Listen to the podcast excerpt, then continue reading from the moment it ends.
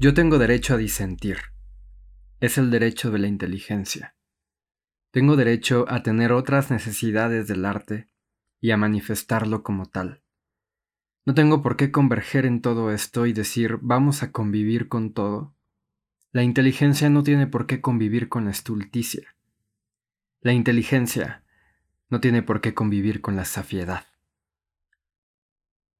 Estas palabras pertenecen a mi invitada de hoy y creo que bien podrían resumir el pensamiento y carácter que la definen.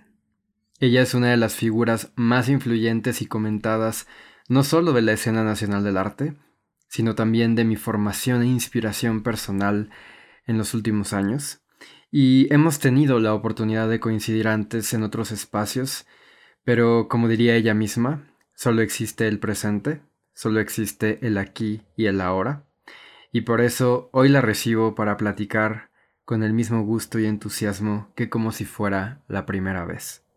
Ella es Abelina Lesper y yo soy Alex Phoenix. Bienvenidos a Epopnimus, un podcast sobre obsesiones culturales.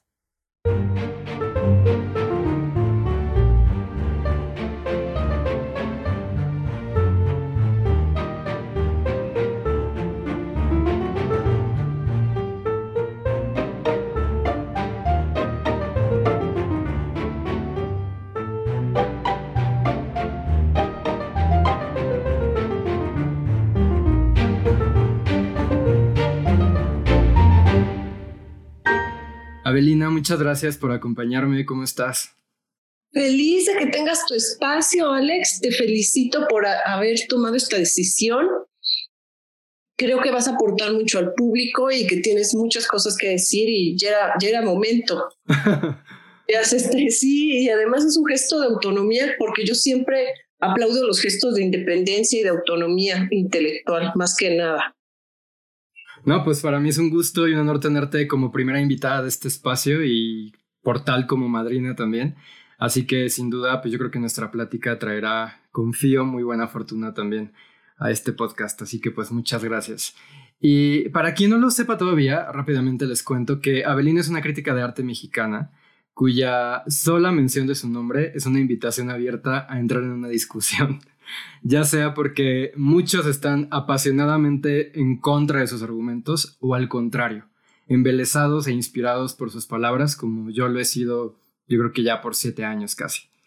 Y estas son justamente eh, las antípodas que definen su fama, los haters y los believers.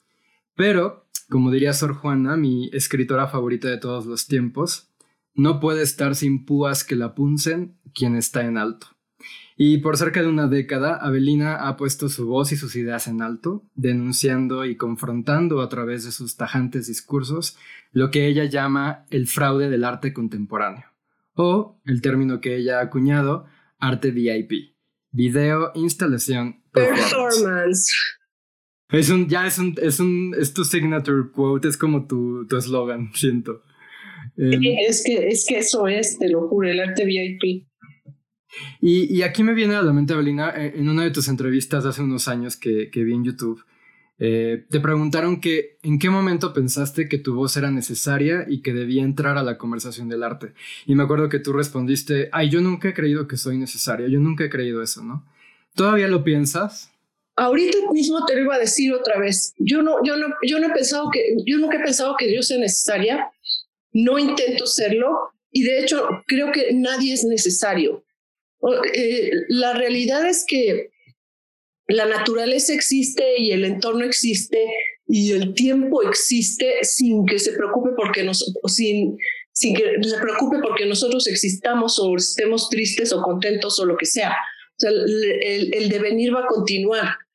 La, la única persona o sea, que estaba obsesionada y obstinada con decir lo que pensaba era yo misma. Y para mí eso es más que suficiente. Yo creo que justo a lo largo de estos años te, has posicionado como una voz reconocible y, muy determinante en el panorama cultural. Qué interesante saber que viene de una pulsión propia, o sea, nunca como ni busco reconocimiento, ni busco que me lean o que me escuchen, sino decir lo que pienso. Y a veces creo que es algo que muchos olvidamos, que tendemos, me incluyo yo al menos de pronto a caer en complacencias o a caer en, en lo que es ahora muy llamado lo políticamente correcto. Y creo que Digo, yo te he seguido así desde que eras una... Digo, ahorita ya tienes tu canal de YouTube, tu cuenta de Instagram, pero yo vengo de, de esta generación de hace años que de pronto, o sea, tenemos que buscarte en YouTube, así como a ver quién subía un video que habían grabado con su celular de una mesa de debate, de una conferencia que habías dado. Eras como esta figura enigmática de pronto para nosotros que te seguíamos. Y, y lo que me fascinaba de ti, más allá de que estaba completamente de acuerdo con lo que exponías, que para ese momento yo nunca había escuchado a alguien que se pronunciara con esos argumentos y esas observaciones del arte que estaba sucediendo en los museos a nivel nacional y en general también internacional. Lo que me fascinaba de ti era esta figura que tenías tan clara y tan consciente de, ti misma, ¿no? De, hablar y, de, tan autónoma, como, como decías. Entonces, ahora que estás llegando a, tu canal de YouTube, que ya por fin tienes tus plataformas oficiales. Em, me da curiosidad saber cómo ha sido este paso para ti, en cierta forma, de ser como alguien que incluso tenía renuncia a las redes y que planteaba sus discursos en otros espacios y de pronto integrarse ahora sí a la esfera digital. Yo me atrevo a decir que eres de las poquísimas influencers que se forjó sin siquiera tener redes. O sea, tú ya tenías... Bueno, mira, lo que sucedió fue que bueno, pasaron muchas cosas. Yo, por un lado, yo eh, noté que me estaban plagiando mucho. Me di cuenta que me estaban plagiando y, dije, bueno, esto está sucediendo porque hay un canal, en, de hecho, llegué a encontrar videos y me llegaron a mandar videos de gente que reproducía textos míos en, en voz en off y los ilustraba ahí mal y lo que sea, y, los ponía como suyos. Empecé a notar eso. En una ocasión iba yo en, a hacer una grabación en un estado del, del interior del país y estaba alguien vendiendo un periódico en una esquina, un periódico estrictamente local. Compré el periódico porque soy una obsesiva lectora de periódicos y lo, lo empecé a ojear, vi un artículo de arte, lo empecé a leer y era un texto mío entonces, o sea, firmado además como si fuera noticia, me explico. Ya llegó un punto en que yo dije, e, esto no puede seguir así, o sea, tengo que, que dar la cara de alguna manera y, y hacerme, y hacerme presente en, en, en un canal estrictamente mío que se vuelva como mi voz oficial porque además eh, había, hay videos míos en distintos canales y tal, pero no había un, una, un, sitio que fuera mi sitio oficial. Entonces lo hice por eso, pero eso no significa que yo esté metida tanto en las redes como, como el resto de las personas utilizan las redes. Para empezar, no tengo WhatsApp y, y, y parece, bueno, tú lo sabes porque me conoces, que no tengo WhatsApp. Mucha gente cree que por mala, no se los quiero dar, por, por, grosería o lo que sea. No tengo, no me interesa, no tengo cuenta de Twitter, no me interesa. O sea, todo el mundo se ha ido de boca en el Twitter, o sea, todo el mundo se equivoca ahí, yo no me quiero meter. Eh, sí creo que las redes en muchos aspectos son un estercolero, lo son. Entonces, tengo ese canal que es para decir lo que yo pienso, decir lo que yo pienso sobre ciertos artistas como Caravaggio, como Picasso, eh, como Remedios Varo, y, y, lo que pienso sobre el arte VIP. Tengo ese canal para, para eso y para, además para que me dé también una manera, ves que hace un momento te decía de independencia, de autonomía. Eso sí sentí que tenía con el canal que tenía más autonomía que, que en un medio, digamos, oficial en un momento dado y, y, o institucional. Aquí eh, yo sentía otro tipo de autonomía. Entonces, siempre para mí, que soy un lobo estepario, me gusta una loba esteparia más bien, me gusta eh, eh, acceder a todo lo que me pueda dar más libertad. Entonces dije, bueno, es, para eso me sirve. La cuenta de Instagram también, hay una cuenta falsa ahí de personas que no sé por qué hacen ese tipo de cosas, de abrir una cuenta que a nombre de otra persona y responder como ella y, estar parasitando una imagen, me parece una cosa completamente antiética, pero es parte del fenómeno de las redes. que por un lado se ha convertido en un, si por un lado a muchas personas nos da un, un espacio de libertad y de autonomía, a otras sí les ha dado un espacio de cobardía dentro del anonimato. Y yo creo que parte de la cultura contemporánea es saber discriminar y saber reconocer quién está utilizando un espacio desde un punto lleno de cobardía, de anonimato, nada más para mm, denigrar o desprestigiar o calumniar, así como el cuadro de Botticelli de la calumnia, ¿no? que es un cuadro bellísimo, y, y quienes estamos utilizando las redes, pues eh, simplemente con un medio de comunicación al, este, alterno que nos da más, más autonomía. Eh, hay que saber, o sea, ya es parte del conocimiento contemporáneo. Fíjate que cuando yo en otras ocasiones he expresado, digo, ya decía yo al inicio que a veces mencionar tu nombre abre discusiones y bueno, yo como seguidor tuyo eh, lo he tenido también, lo he vivido, ¿no? De pronto me toca mencionar algo que pienso de ti o algo que, que, leí de ti y nunca falta la persona en la, en la habitación que dice, no, ¿cómo te atreves y cómo se te ocurre? Y una de esas veces eh, me llamó la atención que, que, yo decía, justo lo que, con lo que yo partí el programa, ¿no?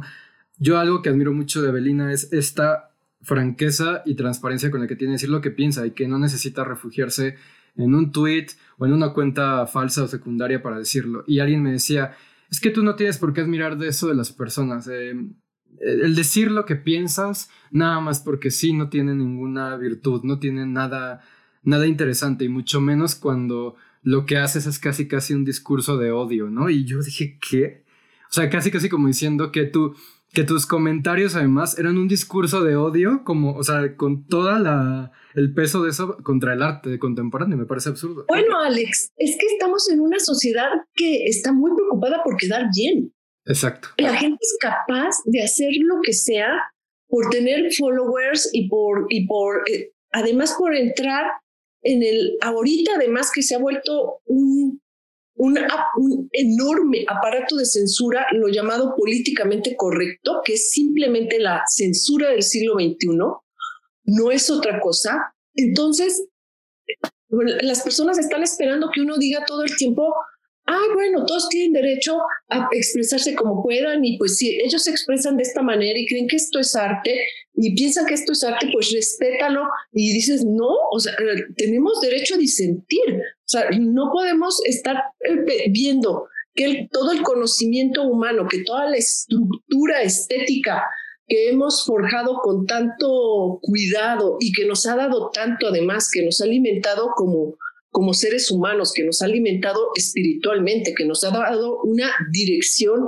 casi, casi de vida a nivel estético y a nivel filosófico, se caiga para que le digas a alguien que sus, sus zapatos son arte o que eh, de verdad y que justifiques que le hagan un museo a un señor que su masterpiece, así su obra maestra, es una caja de zapatos.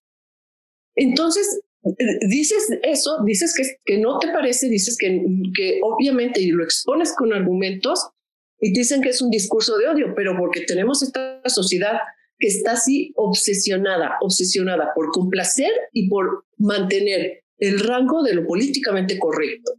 Y pues yo sé que es, que es muy incorrecto decir lo que pienso y saben que lo voy a seguir haciendo. Hay una premisa tuya que, y viene muy a cuenta que siempre me, me ha resultado interesante desde que te escuché decirla. Y fue cuando hablaste alguna vez en un conversatorio sobre la diferencia entre artesanía y arte, que también es un tema que hace poco abordaste en tu canal de YouTube. Y hablabas, bueno, además de, valor, de, de, de, lo que implicaba valorar el trabajo de los artesanos desde un punto de vista técnico, digamos, también valorar su aportación a la generación de cultura, su rol en la preservación de la tradición milenaria de trabajar los materiales, etc. etc. Eh, pero, pero una de las cosas que dijiste en esa, en esa ocasión, y a lo que quiero llegar eh, cuando comparabas arte y artesanía, es que eh, tú decías, la artesanía tiene una utilidad, nos sirve para algo en nuestra vida cotidiana, un plato, un tazón, una jarra, una prenda, mientras que el arte es un elemento disruptivo e inútil para la realidad. Y esto es lo que se quedó conmigo y, me resultó como muy provocativo pensarlo, ¿no? Y, y, voy a citar aquí algo que, que dijiste aquella vez, una pintura colgada en una pared es una anomalía. Y nos preguntamos, ¿qué hace ahí? ¿Qué utilidad tiene? Pero en el momento en el que la descolgamos y ya no está, extrañamos esa pintura, porque nos estaba aportando algo que la realidad no nos puede dar. Eso es el arte, una anomalía que nos dimensiona como individuos, y es por eso que sin ser útil, es indispensable. Y me pongo a pensar en lo que hablábamos ahorita, de pronto llegas y te quieren decir que el cascajo que puedes ver también afuera de tu casa o lo que quedó de los restos de la reparación de tu pared, eso te debe de dimensionar y reconciliar con la realidad, cuando el arte ni siquiera tiene una función utilitaria en primera impresión, podríamos decir. No, no, la tiene. No la tiene. Eso es precioso que lo, eh, que lo dice Oscar Wilde, muy simple. El arte es completamente inútil no tiene una función, o sea, no es utilitarista. O tú, ¿quién necesita una escultura? Nadie. ¿Quién necesita un, un poema? Nadie. O sea, alguien te va a decir, no, yo necesito que pavimenten mi calle. Es lo que les digo, o sea, un poema no es un, no es un paso desnivel, un poema no es una carretera, un poema te cambia la vida. Tú tienes una, tienes una obra colgada en, en, una pared y te hace compañía y no la, no la terminas de observar. Y si, y, si la ves detenidamente, puedes encontrar a veces algo nuevo y la, y la, y la miras o se crea un espacio de armonía en tu, en tu entorno. A mí me impresiona mucho, por ejemplo, cómo en, en, los, en Pompeya la gente se esforzaba tanto por decorar los muros y contrataban muralistas, artistas que en esa época firmaban de manera anónima haciendo mascarones y en los mascarones, dentro de los mascarones ponían unas iniciales y ya era como la firma del artista, antes de que un artista tuviera, eso fue un logro del renacimiento, tuviera una existencia como individuo. y, tenían todo todos los muros con pinturas, con, con reproducciones y lo que más me impresionaba es que, por ejemplo, reproducían en un muro un jardín, aunque hubiera un jardín afuera. Entonces te dabas cuenta que necesitaban algo más que la realidad. El jardín de afuera estaba vivo, venían pájaros, llovía, a veces, hay sombra, a veces hay luz, etc. El jardín de adentro es estético, es estático está quieto ahí, es como, es, es, muy bonita como la palabra en inglés, still life. La naturaleza detenida, ¿no? La naturaleza ahí quieta. Está ahí quieto y está siempre. Y, y entonces te das cuenta que lo que querían era el jardín que hacía el artista.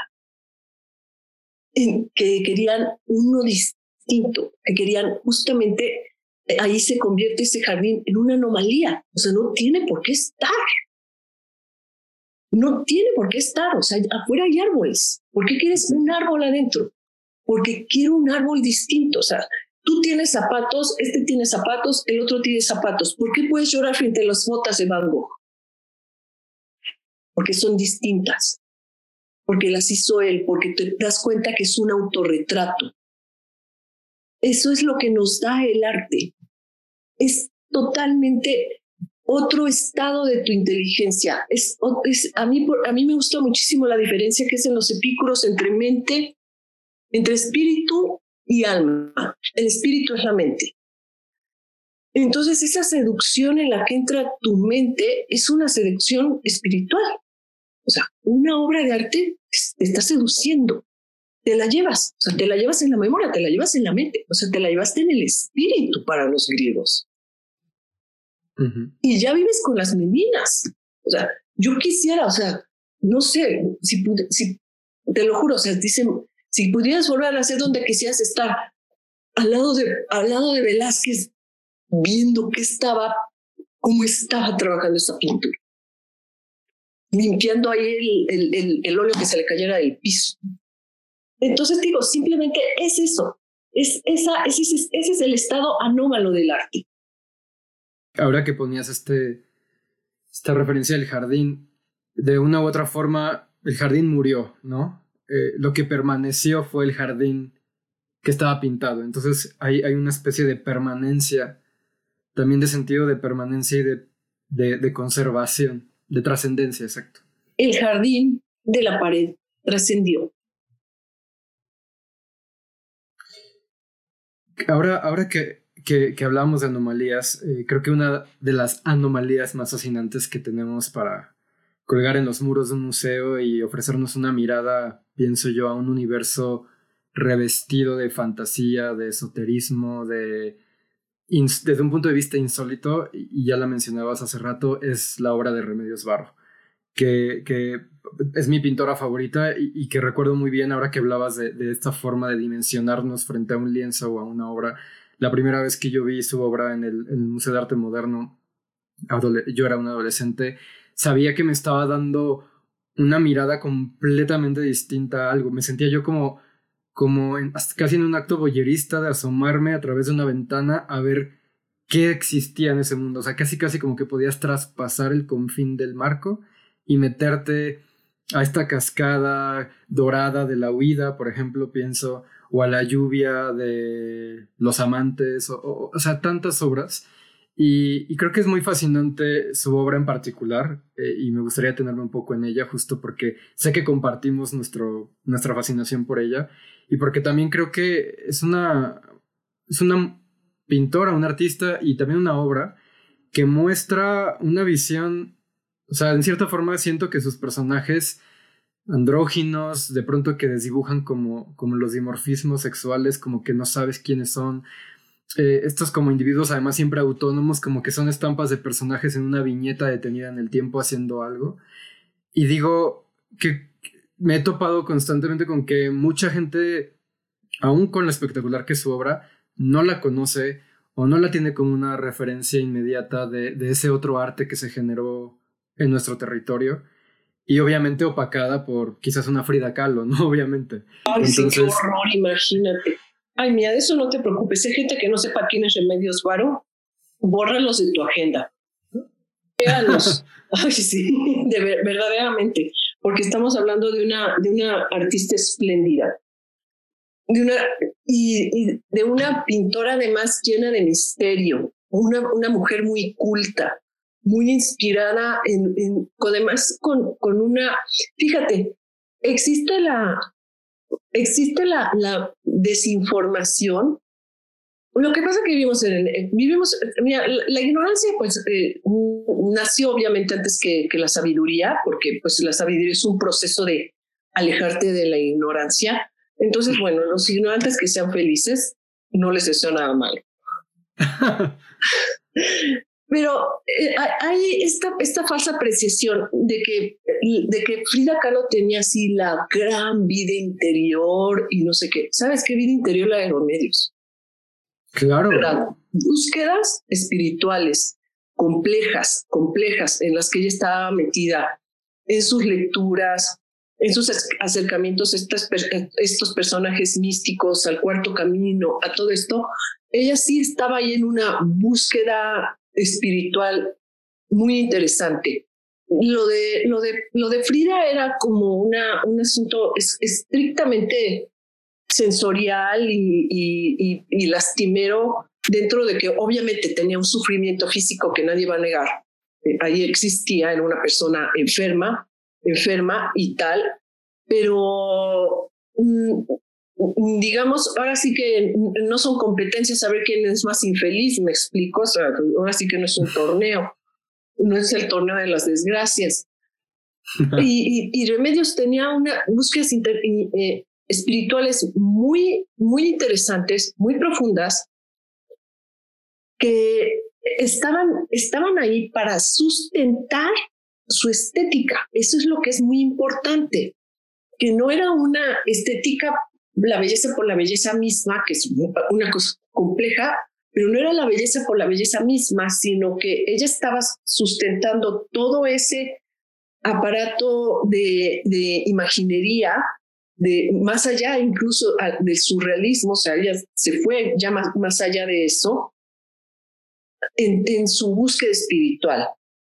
Porque estaba muy inspirada, porque incluso cuando el Bosco pinta el Jardín de las Delicias y, empiezan a surgir todas esas imágenes en el arte, es porque había también una atmósfera de hermenéutica, de magia, de, de búsquedas de otras religiones, se estaban fundamentando apenas, separando apenas y fundamentando claramente las religiones monoteístas, estaban las luchas religiosas. Entonces, que existiera la estética de, del Bosco, que existiera la estética de Grunewald con esos personajes, era porque ah, estaban, estaban imbuidos en todas esas corrientes filosóficas y en todo lo que estaba sucediendo. No, no, no es la imagen por la imagen misma. Y esa es la herencia de Remedios Varo. Por eso también reproduce técnicamente todas esas técnicas milenarias. Eh, y, sus obras son temple y trabaja, trabaja sobre masonite y, cuida los barnices. Yo no sé si pudiste disfrutar eso, Alex, cuando lo has visto. Barnices de remedios. Sí. La delicadeza con la que están pintadas las obras con sus pinceles de tres pelos. Barnices limpios, una gran técnica, una gran técnica. Eso es muy importante en su obra. Y, ahora que hablabas, por ejemplo, del, del Bosco, está casi como herencia también miniaturista, ¿no? De que Remedios esconde detrás de los tapetes o de un reloj o de una pared, un ojo, un gato, un, un engrane y con una precisión y una nitidez espectacular, no importa el tamaño, te impresiona, ¿no? Que, es ese nivel de detalle y, no está copiando, sino como dices, está heredando esta, esta tradición. Exactamente. Y que es, estas pinturas así de gabinete, porque todo el mundo un artista, a un artista de pequeño formato, todo de gabinete, que te evoca también muchísimo, pues, esos gabinetes de la Edad Media, esos gabinetes renacentistas, y que, porque la gente en esa época viajaba con sus tablas, se las llevaban, entonces este, tenían que ir, y porque era, es, fíjate, eso es bien bonito, que había tal apego al arte, a, a la belleza, que la gente se trasladaba y se llevaba, se llevaba piezas de las que no se podía separar. Y llegaban y se instalaban en casas de, y pues no, los viajes no eran como ahorita que te, te vas el fin de semana, vas y vienes, los viajes tomaban mucho tiempo y la gente se instalaba y se llevaba incluso muebles y se llevaba obras de arte de las que no se podían separar. Está el mito maravilloso de esta mujer que se enamoró de una escultura de Cánova y que se la llevaba a todas partes. Entonces, es, es esa reproducción de remedios, es esas pinturas que te podías llevar. Y pues claro, si tienes, yo, yo te aseguro, Alex, que si tú tuvieras un remedios, a donde fuera lo echabas en tu maleta y te lo llevabas. claro, claro. Incluso eh, ahorita que, hace rato que hablábamos del still life, ¿no? De la naturaleza muerta en español, como le dicen, este último cuadro que pintó antes de morir de naturaleza muerta resucitando. A mí me acuerdo que, yo decía, bueno, hasta en el título, en el concepto de tomar un género o, un grado del arte como lo es la naturaleza muerta y hasta reinventarlo en esta mesa como que da vueltas y que hay una vela y, que, prácticamente estamos viendo pues un, un, espacio muy confinado y no deja de ser fascinante. No hay, no hay seres, entre comillas, humanos o, personajes, sino es una mesa con una vela y estos frutos flotando alrededor, pero toda la carga esotérica, simbólica que hay detrás, los, los, eh, los, los iconos que, que siembra ahí para que nosotros descubramos, no se acaba la obra de Remedios nunca de, de, analizar y de discernir, ¿no? Sí, fíjate, esa obra particularmente es muy interesante porque hay una obra del Caravaggio que es este el Cristo cuando está cuando está cenando y, y lo, lo reconocen unos unos viajeros en el camino deja recordar el nombre de la obra. Y si tú observas bien la obra, la fruta está flotando. Y el cuerpo está flotando. es muy, es muy, es, muy bello. Cuando vi esa obra de Remedios, a mí me, me evocó eso de, de Caravaggio. Se trasladó a esta obra. Ajá, está tan, tan relacionada con toda esa pintura que yo creo que, y obviamente era una persona muy culta, yo no tuve la, no, nunca, obviamente pues no la pude conocer nunca, ¿no? Pero eh, a mí me hubiera encantado preguntarle si tenía alguna relación con esa obra del Caravaggio. Y yo creo que además todos estos personajes que tiene, una de las cosas que es muy bonita de sus personajes, no sé si a ti te llamó la atención, es el vestuario de los personajes. Y fue algo que me faltó decir en el video, fíjate. Sí. Porque a mí me encanta la pintura del Renacimiento y la Edad Media porque todo el mundo es super fashion victim.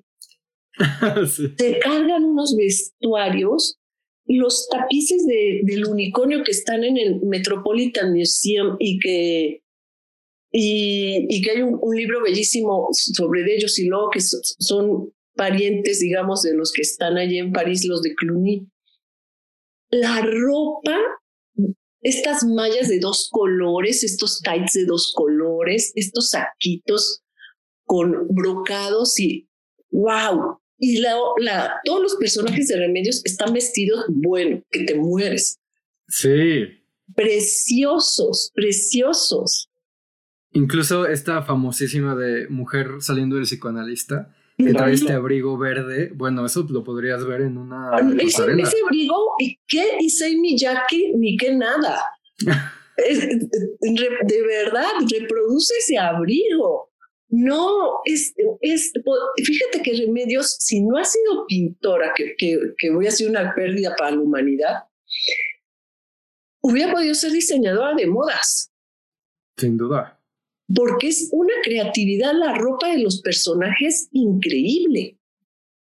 Los zapatos, todo, los objetos que hace, porque los objetos los inventa ella. Así es. Hubiera sido una gran diseñadora. Incluso me acuerdo cuando vi el, el Homo Rodans, esta escultura que hizo con huesos de pescado y pollo y que como que ensambló ahí hasta como el eslabón perdido de la evolución humana. Yo decía, bueno, el, el ingenio de crear estas otras historias paralelas casi casi a nuestra realidad, ¿no? Y ahorita que decías los artefactos que parecen imposiblemente complejos, pero que a la vez funcionan en la obra y que tú dices, bueno, a lo mejor trasladados a la vida real esto ni funcionaría, pero nos hace creer definitivamente que esos molinos con los que alimenta la luna o con los que hace la papilla de estrellas, pues podrían bien funcionar en la vida real. O sea, es, es increíble el conocimiento eh, mecánico, ingenieril que tiene de, crear todo esto y, estoy de acuerdo contigo. Los peinados incluso también. Ah, los peinados de los personajes, que además es, es, un poco como el pelo de ella, ¿no? Y ese mechón, así que tenía. Sí. pero los, los, todos los peinados, ella eh, podría haber sido una gran diseñadora y fíjate, sería un precioso proyecto eh, hacer físicamente en esculturas todos los objetos que hay en las obras de remedios sin duda. En vez de estar dedicando más, este, ¿cómo se dice? Como recopilaciones de, de, Frida, que ya tenemos hasta el cansancio, a lo mejor invertir algo Frida, a este tipo de O sea, Frida, mira, tamales Frida, este, tenis Frida, tequila Frida, Frida, o sea, latas de frijoles Frida. O sea, ya estoy harta. Es, la han convertido en un, en un, en un en una comercialización tan, la han abaratado de tal manera que el peor enemigo que puede tener muchas veces un ídolo, te lo juro que son sus fans, ¿eh? sus fans están encargando de destruirla. Ya no digamos los críticos que decimos que no sabía pintar. Sus fans se están encargando de destruirla. Y, sabes que ya nada más por no en el ridículo de ser un seguidor ciego, la gente debería de olvidarse de eso. Porque es así como, como de cultura estándar decir que te gusta Frida. Y bueno, eh, hablando de, mujeres que admiramos, volviendo a Remedios, ¿no? Y, yo ya a inicios del episodio me refería a ti como, como una figura influyente para mí en muchos aspectos. El año pasado eh, tuve la fortuna de, de, añadir a una nueva mujer, a una nueva figura a mi pues, como yo le llamo mi panteón personal de, de personas o figuras públicas que me despiertan admiración y que me inspiran. Y, y en este caso eh, eh, hablo de la, de la, autora norteamericana Fran Lebowitz, que, que pude conocer su trabajo a fondo el año pasado. Y aquí aprovecho para comentarle a nuestra audiencia que si no la conoce, pueden ver los dos documentales que ha hecho Martin Scorsese sobre ella. Uno que es Public Speaking del 2010 y recientemente eh, el año pasado la miniserie de seis capítulos que se estrenó en Netflix, Pretend It's a City.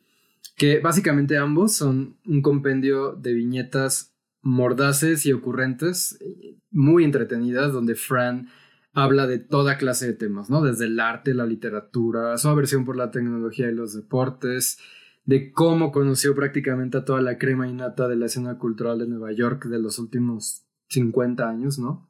Fue amiga íntima de Toni Morrison, presenció la pelea del siglo entre Mohamed Ali y Joe Fraser, trabajó incluso para Andy Warhol en Interview, aunque nunca se llevaron bien. En fin, es un personaje fascinante y en cierta forma yo, yo te comentaba, ¿no? Eh, fuera del aire que, digo, a ti también te gustó mucho Fran. Eh, y, que es una personalidad que me recordaba mucho a ti en la observación y crítica que hace de ciertos aspectos cotidianos, ¿no? Eh, pero más allá que de, compararlas, eh, hay algunas ideas muy puntuales que, se me antoja discutir contigo. Y por ejemplo, Public Speaking, este primer documental que le hace Martin Scorsese en 2010, abre con una anécdota en la que ella cuenta que, que hace varios años les llamaba muchísimo la atención que en las noticias se estaba cubriendo mucho el caso de un hombre que poseía un cuadro de Picasso que valía millones de dólares. Y lo que le llamaba la atención es que eh, la noticia era que este hombre un día le está enseñando el cuadro a sus amigos y está ahí en el relajo y sin querer le da un codazo y lo rompe. Le hace un hoyo. Y ella cuenta que la historia ampliamente cubierta en la prensa, pues se enfocaba en el precio, primero que nada, ¿no? Ella, ella dice, yo le preguntaba a todo el mundo, pero ¿cuál cuadro de Picasso era? Y todos, pues un Picasso de millones de dólares. Y ella decía, pero ¿cuál? Porque ella dice, bueno, o sea, ahora todo el mundo celebra y publicita en el mundo del arte el precio, pero yo quiero saber cuál. Pero la verdadera razón por la que le despertaba como tanta fascinación esta noticia del Picasso es porque el hombre, el dueño del cuadro multimillonario, no podía ver. Era ciego. Y entonces ella dice, creo que no hay imagen o símbolo más apropiado y potente para nuestra era que la del coleccionista de arte ciego. Es más, si fuéramos a escribir una historia sobre nuestra era, debería llamarse El coleccionista de arte ciego y otras historias. Y, a mí me parece fascinante eh, esta anécdota porque creo que resume muy bien esta ceguera, complicidad, complacencia que, que, tienen nuestros tiempos y que es tan notoria en nuestro momento actual respecto a, bueno, en este caso al arte, pero, pero en general em, frente a ciertos acontecimientos importantes que decidimos soslayar, ¿no? O dejar de lado. Eh, tú, por ejemplo, si fueras a escribir un ensayo sobre nuestra era, ¿cómo, cómo le pondrías? Pues mira, si yo escribiera un ensayo, pues ya lo escribí, es el fraude del arte contemporáneo. Y yo creo que vivimos en, en una, en, en, una, en la era de, de, donde la eh, casi casi como la era de la estulticia o la era de la ignorancia lo que me encanta de lo que dices de toda esta historia del, de que este coleccionista es así que ahorita escribir eso, porque eso, eso lo escribió ella hace años, ahorita escribir eso la linchaban, ¿eh? Se le iban encima de que no pusiera como nombre una discapacidad y no sé qué y no sé qué y no sé cuánto, o sea, olvídate, se le iban encima con la metáfora. Y, el asunto es que es real eso. Ahorita el, el precio, el, lo, que, lo que la gente ve de las obras es, es el precio. En una ocasión yo les dije que era como, como si casi casi vieran colgado de la pared un montón de dinero. Yo creo que a la gente, fíjate, yo creo que si alguien hiciera una exposición con 28, o sea, seguridad y etcétera, como ponen esas exposiciones, y, pusieran, no sé, los dos, los 100 millones de dólares que puede costar una cosa horrenda de Jeff Koons y llegaras y en lugar de ver lo de Jeff Koons vieras 100 millones de dólares puestos sobre una mesa, te aseguro que habría colas para ir a verlo. Porque lo que la gente está admirando ahorita ya de verdad es, el, es eso. Ahorita que acabo de hacer este video sobre el arte invisible, digo que lo que visibiliza al arte, al arte invisible, es justamente el dinero. lo que fue noticia es que apareciera un estúpido y comprara una obra de arte, supuesta, una supuesta obra de arte invisible en 40 mil, 14 mil euros o 40 mil, no sé cuánto los compró. Es irrelevante. Pero que lo comprara.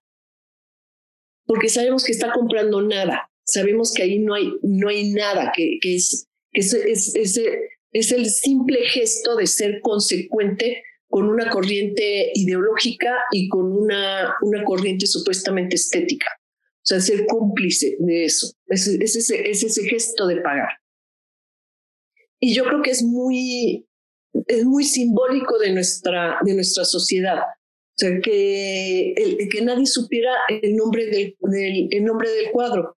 Te aseguro que nadie sabe, por ejemplo, el nombre de, ese, de esa disque escultura invisible. No. ¿Quién lo, lo recuerda? Nadie. O sea, todo el mundo recuerda que la, que la, que la compraron. Porque se, han dedicado a ver eso exclusivamente del arte, porque es lo que es lo primero que dicen, es lo primero que dicen, porque es lo más fácil. Todo el mundo, todo el mundo que tú detengas por la calle, o sea, todo el mundo entiende y sabe lo que es el dinero. Incluso Fran dice, me da mucha risa esta anécdota, me acuerdo que me reí mucho cuando, cuando le pregunta a Martin Scorsese, ¿qué disciplina del arte crees que, que es la más inferior actualmente? Y ella le dice, la más, este, ¿te refieres más bien a la más fraudulenta, la más engañosa? Dice, yo creo que el, el, las artes visuales, en mi opinión, dice, por ejemplo, eh, si tú vas a una subasta, sale el Picasso, nadie habla, silencio sepulcral Suena el mazo, golpea, se dice el precio y todo el mundo aplaude. Y entonces ya hace esta comparación y dice, yo preferiría un mundo en el que sale el Picasso y lo aplaudimos, no en el que se dice la cifra y se aplaude. Vivimos en una sociedad en la que se aplaude el precio. exactamente. Por ejemplo, hace años, cuando se vendió eh, los jugadores de cartas de César, que salió por 250 millones de dólares, y lo compraron obviamente árabes, etcétera, ¿no?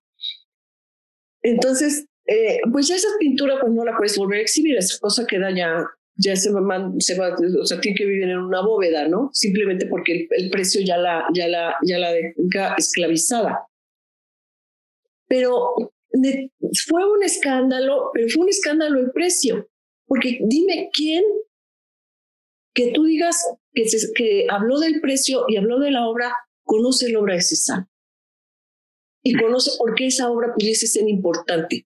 O, o, que te diga otra obra de Cézanne que le gustara. Nadie. A mí me gustó muchísimo en una ocasión también una obra de Richter, del pintor que primero fue, primero fue figurativo y después fue es ahorita un gran, gran abstracto. También se fue hacia muchísimo dinero y en una subasta y le preguntaron, ay, ¿qué siente que ahorita, que qué barbaridad, que se fue su obra a tanto dinero?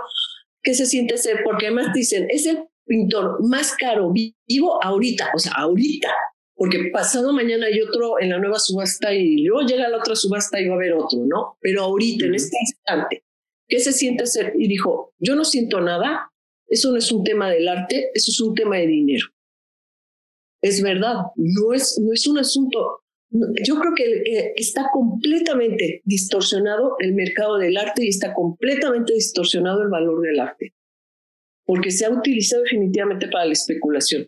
Ahora, la especulación más grosera, y esto es real, no es que los jugadores de cartas lleguen a 250 millones de, de dólares. O sea, finalmente es una obra insustituible, irrepetible. El autor está muerto desde hace siglos o sea, no, no hay manera de recuperar esa obra, de tener otra. Eso es real, o sea, eso simplemente eleva el precio. Lo que sí es increíblemente grosero, porque es así, es grosero, es que algo que, que, no, que no es bello, que se puede reproducir inmediatamente porque incluso puede ser un ready-made o que se manda a hacer una factoría como todas las obras de Damian Hirst o de Jeff Koons o todo eso, alcance esos precios. Eso sí es así insultante. Es, yo, y es donde está, por eso, la verdadera, la verdadera distorsión de todo el mercado. Y pues obviamente Frank tiene toda la razón lo que está diciendo, si es la parte, si es una, la parte yo creo que más, no solo fraudulenta, tal vez hasta más corrupta que hay ahorita de las bellas artes. Totalmente. Y Frank la admiro muchísimo, ya, yo también soy así, su fan. Me encanta porque es una de las tantas cosas en las que coincidimos. Sin duda. Otro tema del que habla mucho Fran es, es del talento, algo que tú también has tocado varias veces y que también me, gusta mucho cuando hablas de él.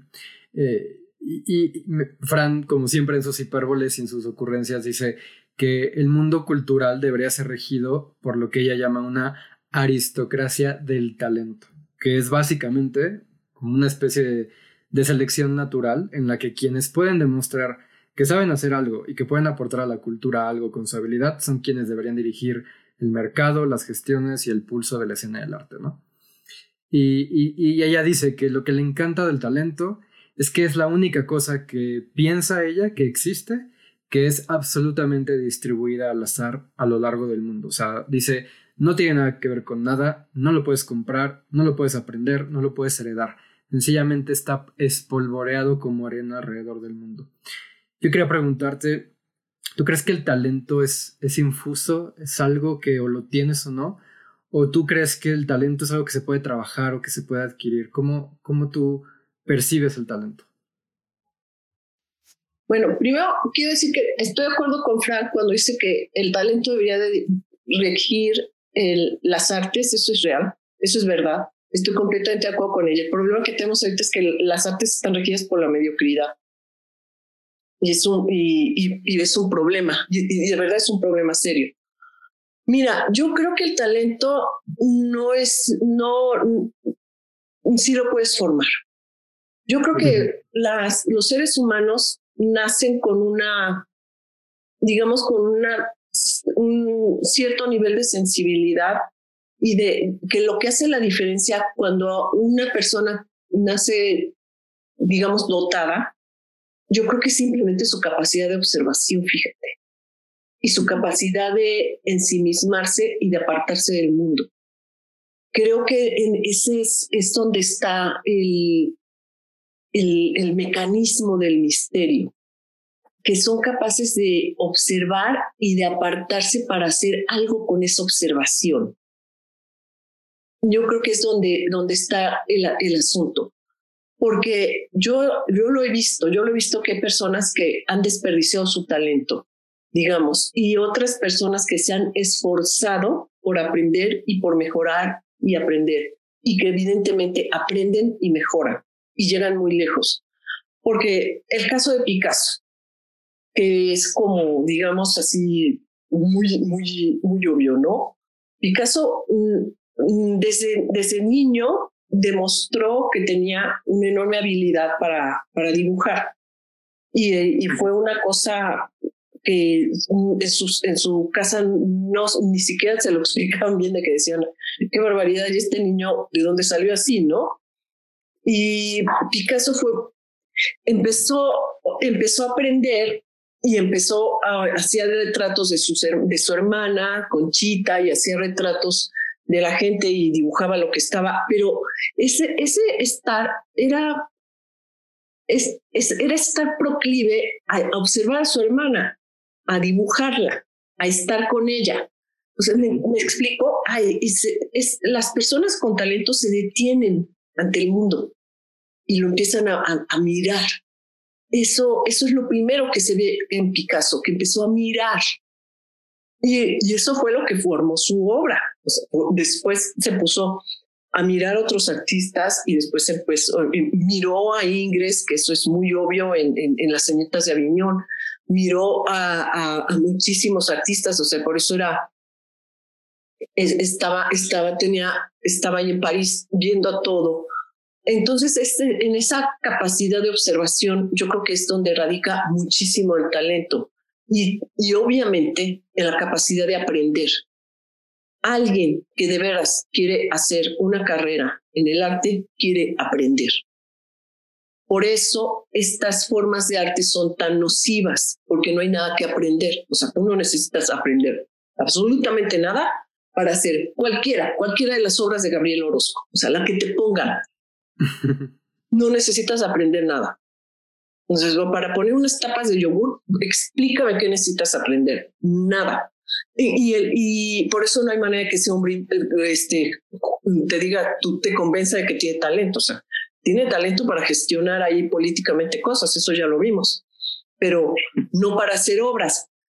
Entonces, eso es yo creo que lo que es muy muy interesante de una persona que tiene, que tiene ese deseo, o sea, tiene un deseo de observación, tiene un deseo también de, de hacer una distancia con el mundo, de, o sea, es, ese es el proceso de abstracción y de abstraer lo que necesita y de hacer algo con eso, o sea, y, y para hacer algo con eso quiere aprender, o sea, quiere aprender a utilizar alguna herramienta para hacerlo. O sea, si, si lo que está observando del mundo es la música, el ruido, pues quiere aprender a hacer música, o sea, aprenden. O sea, todos, todas las personas, todo el mundo, todo el mundo que ha hecho algo en el arte, te enteras que incluso siendo autodidactas, estudiaron con otro artista o estudiaron en un taller o estudiaron con otro músico, pero estudiaron y que no dejaron de estudiar. Entonces quiere decir que no es infuso, que no se lo regaló nadie y que Picasso no se convirtió en Picasso de la noche a la mañana. O sea, Picasso le costó muchísimo, muchísimo convertirse en Picasso, en Pablo Picasso. O sea, es increíble cuando uno ve su personalidad tan fuerte que lo ves así como una especie de toro de lidia, ¿no? Y seductor y esa mirada que tiene, que te traspasa y tal. Y, no te puedes imaginar que ese hombre haya, sufrido alguna vez en su vida. O sea, no te lo puedes pensar. Y sí sucedió, o sea, sí la pasó muy mal, haciendo qué? Creando a Picasso, creándolo, creándolo, inventándolo. Entonces, eso yo creo que es así, fundamental, fundamental. O sea, no hay, no hay talento, no hay persona que haya, que haya destacado que no haya tenido una formación. No existe, no existe. Y por lo menos de trabajo. Lo otro, pues lo otro no necesita formación, no necesita talento, no necesita nada ya lo estamos viendo, pues es un simple aparato. A mí que me digan que, quién necesita talento para hacer un performance vomitándose o comiendo sus vómitos o cosas por el estilo, pues nadie. Y ahora que hablabas de Picasso, a mí me viene a la mente también Sor Juana, ¿no? Que decía yo, eh, como e-, ella misma tiene esta frase muy, muy emblemática que dice, eh, yo no estudio para escribir ni menos para enseñar, sino solo por ver si con estudiar ignoro menos.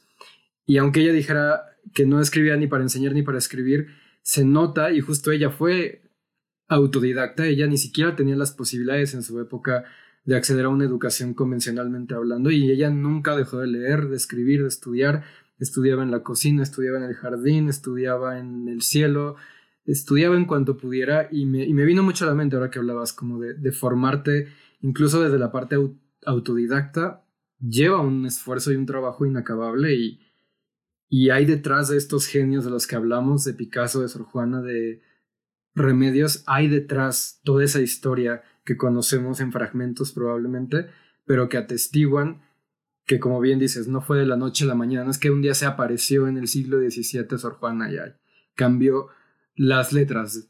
No, eh, es lo, lo que los llevó o la, o la llevó a convertirse en, estas, en estos grandes referentes del arte, de la literatura, de la, de la intelectualidad, ¿no? La formación. Incluso, incluso Sor Juana, la decisión que tomó de, de, entrar a un convento y esto fue para poderse abstraer del mundo y estudiar. Así es. Para poder estar exclusivamente leyendo y no tener que cumplir su función de incubadora de la especie humana y, y traer otro mexicano al mundo. O sea, ella dijo, no, yo quiero hacer es yo, yo lo que quiero es leer y estudiar. Y ella eso le costó un enorme sacrificio, le costó muchos problemas, ser juzgada injustamente, eh, ser castigada eh, por, por ese, ese deseo de aprender. Entonces, quiere decir que ella no, no comenzó a escribir así de, de porque, porque se despertó un día y, ya le vino así el, milagro, ¿no? Así que literalmente el milagro. Eso no existe. Todo el mundo se ha formado y todo el mundo ha, ha, pasado por un gran esfuerzo para formarse y yo creo que eso, y yo creo que el talento real está en aguantar, en no desistir y llegar hasta el final. Eso, en eso, en eso está el talento, en esa necesidad de querer ser escritor y no, no claudicar, y no claudicar. Esa es una persona verdaderamente talentosa. Bueno, pues antes de continuar, quiero hacer una pausa breve también para invitar a nuestros escuchas a, que conozcan mi otro podcast disponible también en las plataformas de Apple y Spotify, que se llama Instrumental, donde hablo sobre la importancia narrativa y sensorial de las bandas sonoras en el cine. Cada episodio es una invitación a revisitar algún género cinematográfico o temática y explorarlo desde la experiencia de la música. Así que también si pueden darse una visita por allá, se los voy a agradecer. Y aprovechando este comercial y la mención del cine, ya para entrar en la recta final de nuestra plática, no puedo quedarme con las ganas de hablar contigo de cine, Abelina, que es lo que más me apasiona. Y de pretexto quiero tomar una película que sé que nos encantan los dos y que personalmente yo creo que está en mi top 3 de películas favoritas de la vida, que es eh, El bebé de Rosemary de Roman Polanski. ¡Wow! Película. Buenísima. Roman Polanski tiene la habilidad, de verdad, el talento. fíjate, y él, y él les piensa, y él cómo le costó, qué barbaridad. Pero bueno, él de, de verdad de asustarte. ¿No es delicioso? Es, es, es, Y la puedo ver 20 veces y es como si la viera la primera vez, la verdad. Eh, a mí me encanta, fíjate, todo el misterio, todo lo que hay alrededor, hasta, hasta cuando voy a Nueva York, me encanta ir al, al, edificio. En Central Park. Ah, a otra esquina, el, el, el, el, Dakota, ¿no? Que es donde, el Dakota Building, que es donde se hizo la película. Sí. Y entonces siempre hago la misma, siempre hago el mismo chiste que lo tiene que soportar mi esposo. Y digo, mira, en ese edificio tienes que sacrificar una virgen para que te puedan rentar un departamento. eh, ya ves que Antonio Banderas y Melanie cuando estaban felizmente casados, qué pareja tan horrible, por cierto, eh, trataron de rentar ahí y no les dejaron ni comprar ni rentar. Dijeron, no, ustedes no son del nivel de aquí de los inquilinos. Entonces, me da mucha risa porque digo, sí, es que ahí tienes que sacrificar una virgen para que te renten un departamento, porque es, es la historia, ¿no? Se llegan a vivir ahí y literalmente sacrifican acá a la, a la Mía Farro. Sí, y, creo que a, mí, digo, la, la, película está basada en el libro, tuve la oportunidad de leer el libro de Ira Levin. Me gustó mucho el libro también, creo que, que por ahí, no sé si es real o no, pero por ahí escuché que Roman Polanski cuando adapta el libro pues no quería, como que te sentía la presión de adaptarlo fielmente y por eso se tomó muy pocas libertades. Pero la verdad es que es una adaptación muy fiel, pero por mucho que lo traduzcas a la pantalla, que obviamente también hemos visto lo contrario, terribles adaptaciones al cine de literatura, lo que, lo que tiene Roman Polanski en esta película es el manejo del suspenso, que de verdad es un suspenso que ni te das cuenta cuando ya estás ahí. Es, es increíble esta forma de como de una amenaza constante, incierta, esta parte como paranoica, conspirativa que existe de, que estamos viviendo con, con, la protagonista, pues una conspiración, pero, pero aún así no, no estamos del todo seguros de lo que estamos. Exacto, Alex, exacto. Porque además lo hace con, con, con cosas cotidianas mínimas, nimias y eso se va formando, se va, va incrementando una paranoia, una paranoia, una paranoia. La manera en que maneja el ruido. Que un ruido y dices, ah, ahí andan, son ellos. No sé qué. Es, eso es lo que es bellísimo de Roman Polanski. Incluso en el, en el inquilino, no sé si la viste. Sí, sí. también tiene como esa atmósfera de Rosemary's Baby. Es, hay una escena que me encanta que está el tipo en su departamento, había hace años, está el tipo en su departamento y, y mueve un, un mueble, un, ropero, lo mueve y hay un agujerito en la pared. Entonces él mete el dedo en el agujerito de la pared, o sea, ya trae la, toda esta paranoia como en el bebé de Rosemary's Baby, ¿no?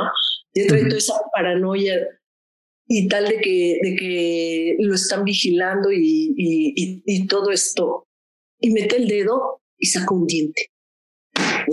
O sea, es un momento terrorífico, terrorífico. Es este corte psicológico del terror, ¿no?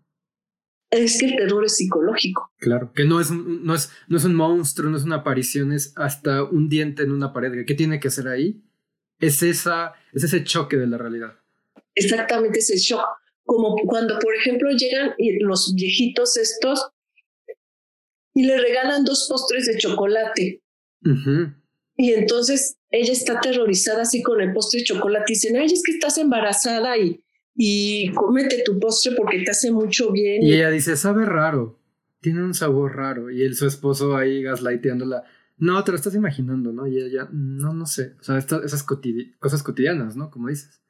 Exactamente, porque tal vez no le sabe raro, o sea, tal vez cuántas veces no nos ha pasado a nosotros, no te ha pasado a ti, que te sugestionas de alguna comida y dices, ay, se me hace que ya está echado a perder, se me hace que ya no está bueno. Y, y es, está sugestionado.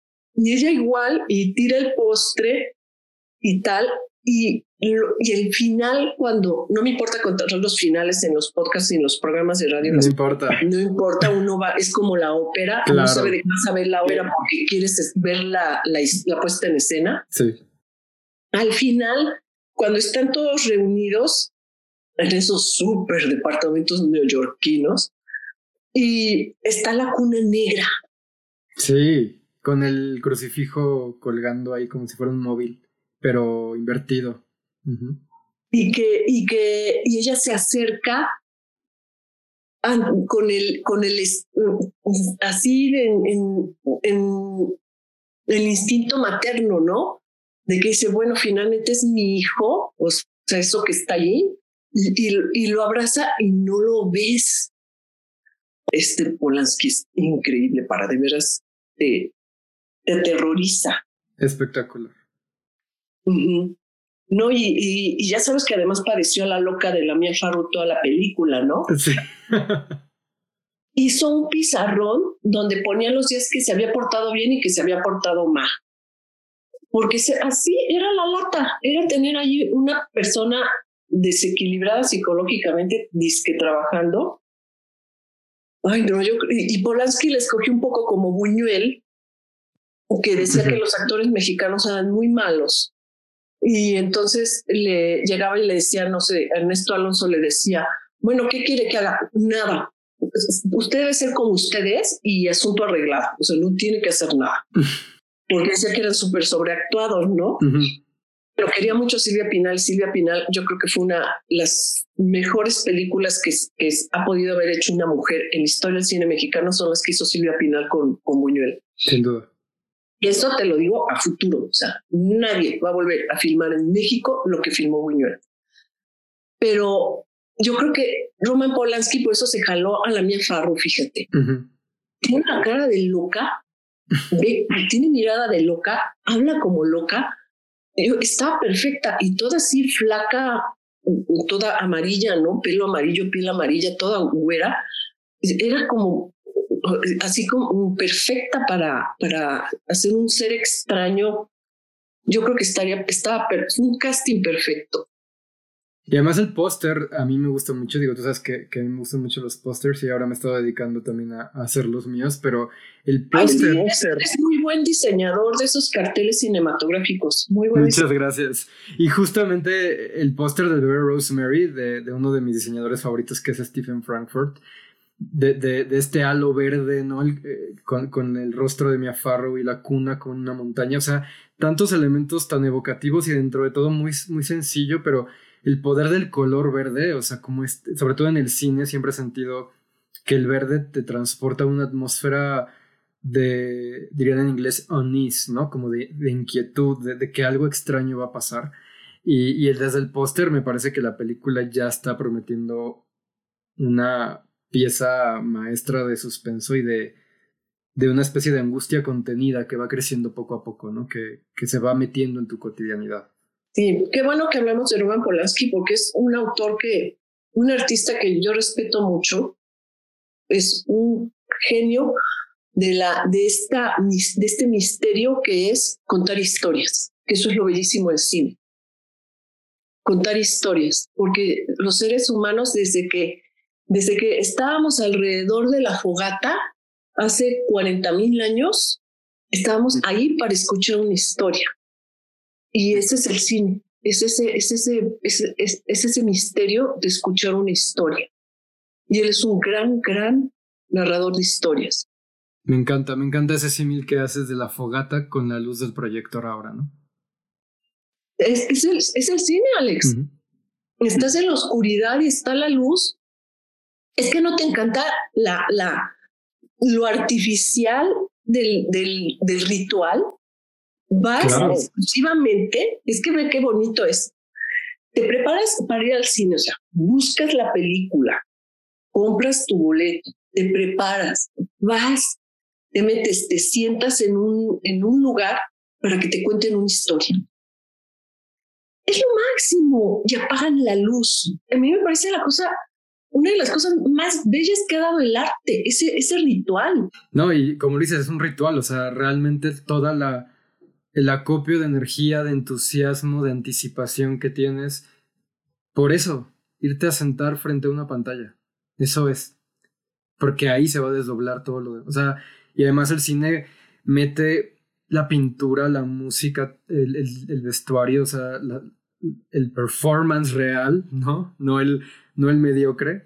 Y, y, hace esta coincidencia y congregación de tantos elementos del arte en un solo formato, ¿no? Creo, creo que es sin duda una experiencia espectacular. Sí, es, y que, y que hemos, eh, al margen de que uno pueda ver la, mm, películas en la en la computadora o en la tableta o donde sea. Yo veo gente que ve películas en su celular, lo cual me parece ya verdad. No. Terrible.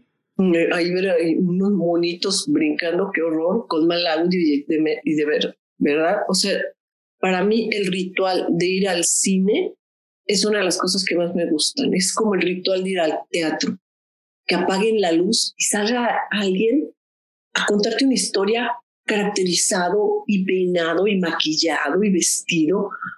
¡Wow! Es, es maravilloso el arte. O sea, qué increíble que hayamos inventado eso los seres humanos. O sea, todo ese aparato enorme para escuchar una historia. Es sublime. Por eso cuando veo una mala película, pues lo tengo que decir. Cuando veo una mala obra de teatro, lo tengo que decir, porque qué tremenda decepción, ¿no? Ay, no. Yo he visto ¿qué te puedo decir? Rosemary's Baby la he visto varias veces. Hay películas de los hermanos Lebowski, este, hermanos Lebowski, ve lo que acabo de decir. hermanos Cohen, que he visto 20 veces como Big Lebowski. Sí, Big Lebowski. O, o la de Born After Reading. O sea, todas esas eh, he visto. ¿Por qué? Porque me encanta que me vuelvan a contar la historia. Y me encanta volver a creerla. Pero bueno, ya me voy. pues quiero cerrar este programa rápido, eh, nada más agradeciéndote una vez más por, por tu esta oportunidad, esta charla tan amena que tuvimos. Agradecerte una vez más también por la inspiración que, que representas para mí, particularmente de, de, una figura que, que eleva la voz, que dice lo que piensa y que constantemente nos demuestra la importancia que hay en la, en, el, en la convicción propia, ¿no? De decir, esto es lo que pienso y eso ya tiene un valor en sí mismo. Entonces, ha sido un gusto volver a coincidir contigo en este espacio y, gracias por haberme acompañado. Ay, gracias a ti por haberme invitado, eh, por haberme invitado además al primero de tus, de tus episodios de tu podcast.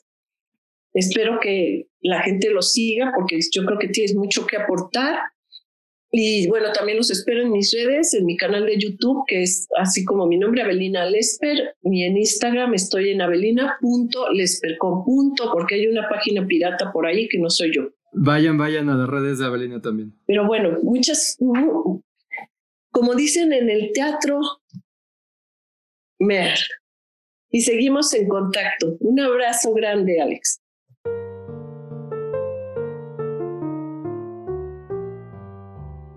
Muchas gracias por escuchar este primer episodio de Popnimus. Espero hayas disfrutado de esta conversación tanto como nosotros y que este programa sea uno de varios pretextos para continuar la discusión sobre la escena actual del arte, sobre nuestro importante rol como consumidores de cultura, pero es más importante, sobre la reflexión en torno a la autonomía de nuestro propio pensamiento y nuestra tendencia a complacer las expectativas de otros sobre nuestros propios principios. El nombre que lleva este capítulo, Yo no soy la señorita simpatía, es una de mis frases favoritas de Avelina que dijo en un encuentro infame que tuvo en Ecuador con una entrevistadora que buscó por todos los medios posibles desmantelar sus argumentos sin mucho éxito.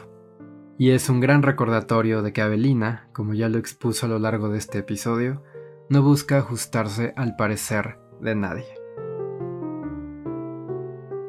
Si quieres conocer más de mi trabajo y proyectos, me puedes encontrar en Instagram como Alex Phoenix, Alex con KS en lugar de X al final, y Phoenix como Phoenix en inglés. También quiero agradecer a mi querida Silet Castillo por la composición del tema musical del programa y a todos quienes me han motivado a continuar creando este tipo de espacios. Este podcast es completamente independiente, así que si quieres apoyarlo a través de una donación, contribución de contenido o sencillamente difundiéndolo para que llegue a más personas, estaré muy, muy agradecido. Nos escuchamos en el siguiente Epónimos. Hasta la próxima.